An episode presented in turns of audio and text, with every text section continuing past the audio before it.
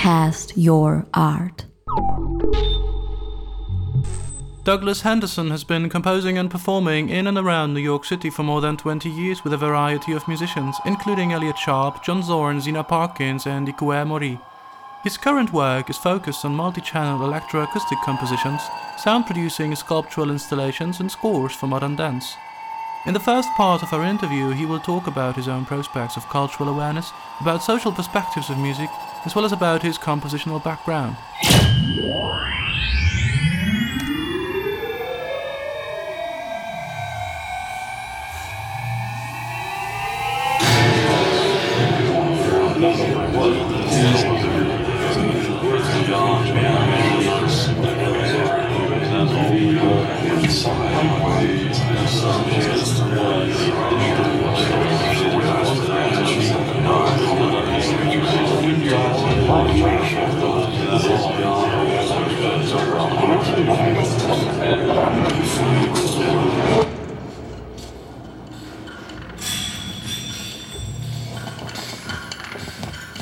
I think I'm following in the history of of electroacoustic music from the sort of Pierre Schaeffer, uh, Pierre Henry, Luc Ferrari also would be uh, somebody I would point to, and uh, Iannis Xenakis. From the musical side of what I'm doing, I'm always a little bit confused to use the word music. I, I don't really feel like what I'm doing is, is music. It's always trying to get at this kind of visible sound or something. And I, uh, people have always asked me, like, you know, well, uh, what does it sound like? And I say, well, I'm not really that concerned with what it sounds like. I'm really concerned with what it looks like. And me, and this was when I was really doing pieces that were only sound that had no visual side. So, I mean, yeah, I must be in the history of of the I would say more in the French side of the electroacoustic, uh, that historical perspective, but also trying to proceed and trying to build on what um, what those composers were doing. As I think you know, Luc Ferrari would be one who really moved into a very culturally aware realm uh, before before he died in some of the last pieces the far west uh, chronicles where he took everything that he knew about uh, electronic and electroacoustic music and said well this is you know this is all very well and good. Like i can i can make great music but what's the relationship to culture and and how how is this fitting in with culture uh, you know, doing an electroacoustic music concert with a bunch of speakers, and the only people who come are, are uh, other composers and and your students or something like that. It doesn't seem like a means of engagement, or for me, it's not. For some people, it is. For me, that's not a sufficient engagement with with the present and with the culture at large and I think Ferrari saw this also. He approached it more from a compositional point of view to try to draw draw historical perspective and um, social perspective directly into the music. For me, I want to take the stuff I'm doing and put it in different locations. So get out of any kind of concert realm.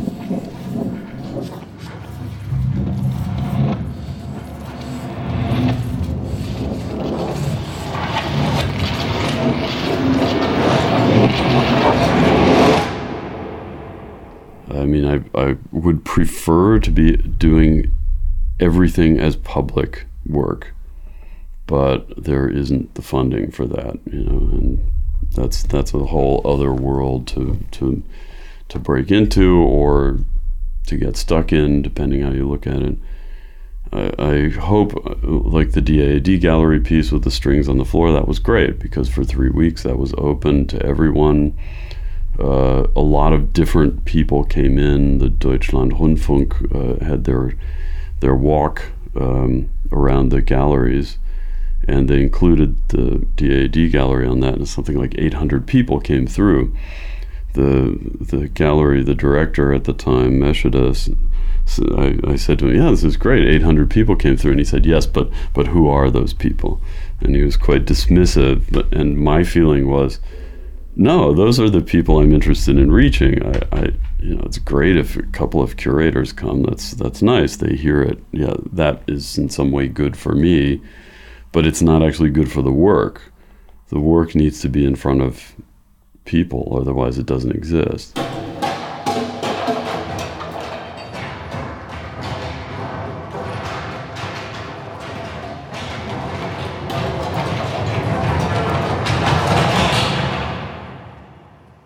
So I'm having actually a bit of a struggle with that now. The idea was this cultural engagement, and now I'm in a commercial gallery the piece that I just spent six months on was on display for two weeks, and it goes to a private collector now. So I'm, a little confused about the the role of the of the art in this in this way. On the other hand, I can pay my rent, and I don't have to master and mix records to support my uh, to support my art. So it's nice, and it's it's confusing from my own philosophy. It's like you know, making me a liar or something. Not quite as bad as that, but sort of, hey, wait, what are you doing? You know, who who is this for? So I have to keep addressing that. I don't know. It's it's always a question.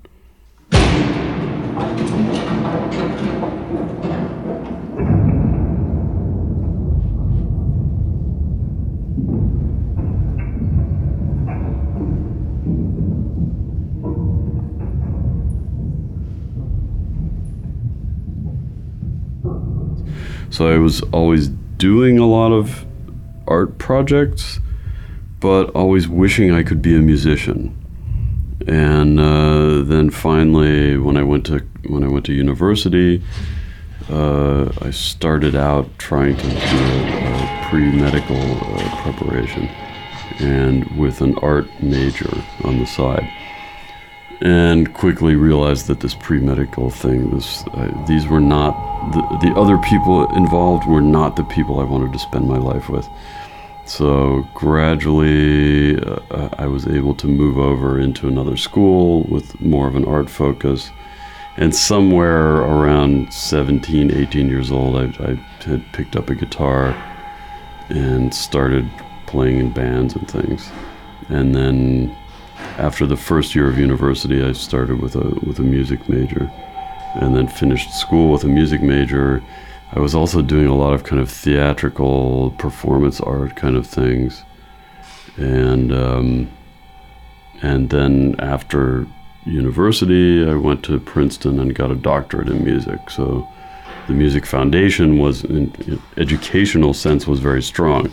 I'm I'm not sure what that means. You know, educational background is uh, not always necessary, um, and I'm not sure you know, what they give you, except it gave me a sort of a, a horror of 12-tone music. Um, because that was the main focus of Princeton at that time was really hardcore dodecaphonic uh, kind of composition.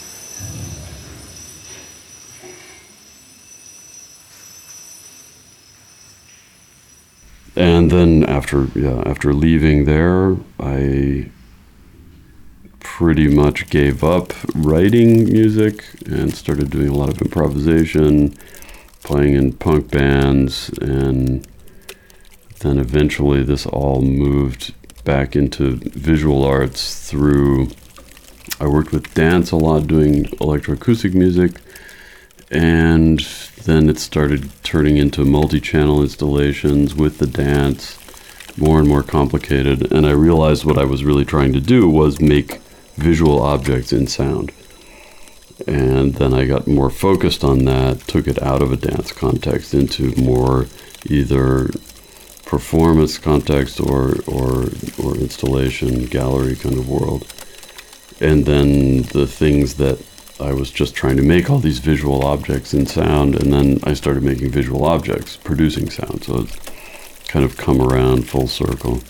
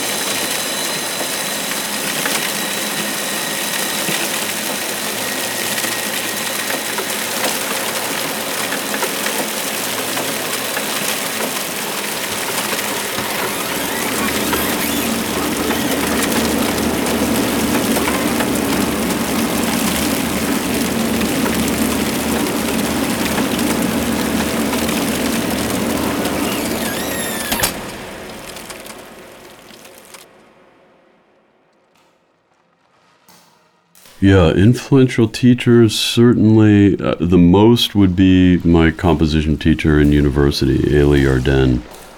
He's he was really a strong influence and was a, an excellent composer who absolutely gave up everything in order to teach.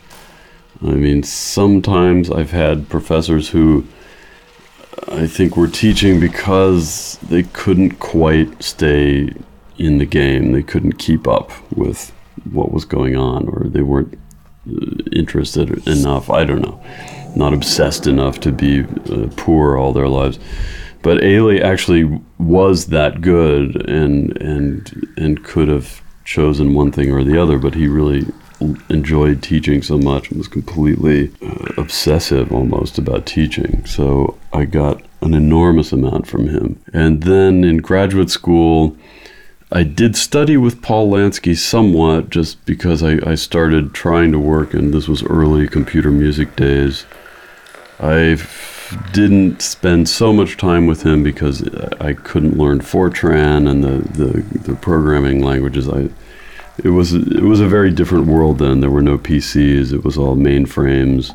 If you were doing computer music, you were, you were composing in a terminal room with a bunch of science people, and everybody's tapping away. It was not a not an inspiring world, so I abandoned that. But the, my advisor was uh, James Randall, uh, and he was a, he was also a very uh, large influence.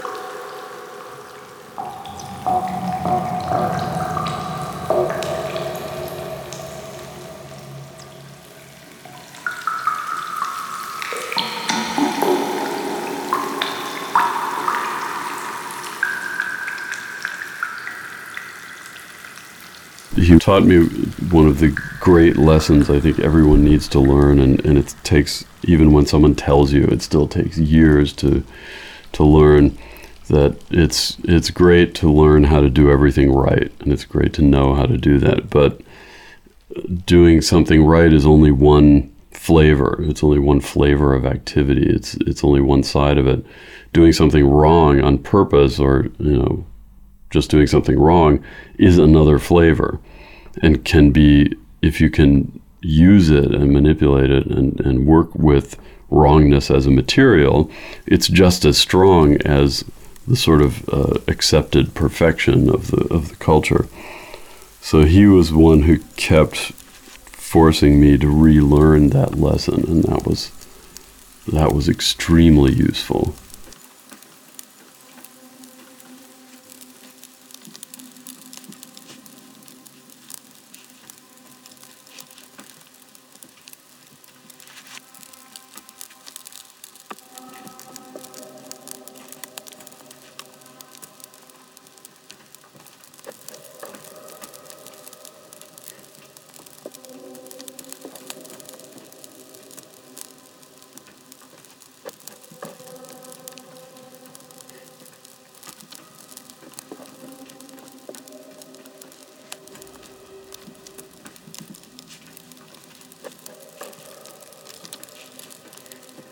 Were listening to the first part of a portrait of composer and sound artist Douglas Henderson, produced by Robert Schwartz, all music composed by Douglas Henderson. In the second part of the interview, Douglas Henderson will give us detailed information about his current projects, as well as some good reasons why Berlin is a fine place for sound art. Cast your art. www.castyourart.com